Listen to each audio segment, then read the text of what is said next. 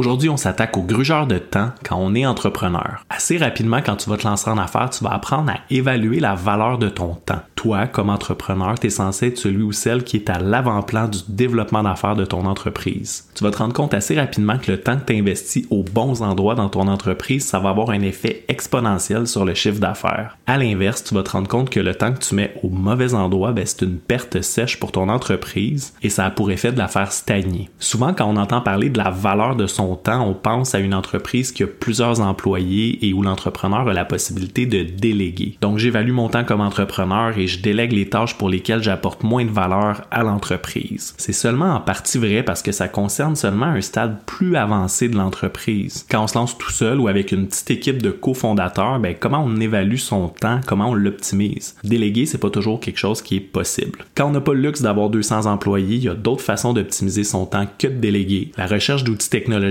en fait partie. Comme consommateur, tu as sûrement déjà expérimenté le fait de chercher un ordinateur ou une application utile pour tes besoins. Une fois que tu es entrepreneur, ces besoins-là vont se décupler. Et surtout, si on compare à l'optique du consommateur, quand tu es entrepreneur, tes besoins technologiques sont pas toujours clairs. Comme consommateur, tu as besoin d'une application santé pour calculer tes calories, mesurer tes pas. Comme entrepreneur, tu as surtout des besoins d'affaires qui sont pas nécessairement convertis en besoins technologiques. Autrement dit, si tu utilises plusieurs applications sur le web et que tu as besoin que ces applications-là s'enclenchent tout seul, programmer certaines tâches qui te prennent du temps, avoir un ordinateur plus rapide sur certains contenus multimédia que tu utilises, c'est plus un besoin technologique de base qui est évident comme quand on est consommateur, c'est un besoin technologique qu'il faut créer d'une certaine façon. Autrement dit, il faut faire le pont entre ses besoins d'affaires et ses besoins technologiques. Convertir ses besoins d'affaires en besoins technologiques, c'est pas la seule façon d'optimiser son temps et de s'attaquer au grugeur de temps. Mais aujourd'hui, j'insiste sur celle-là parce que ça peut te sauver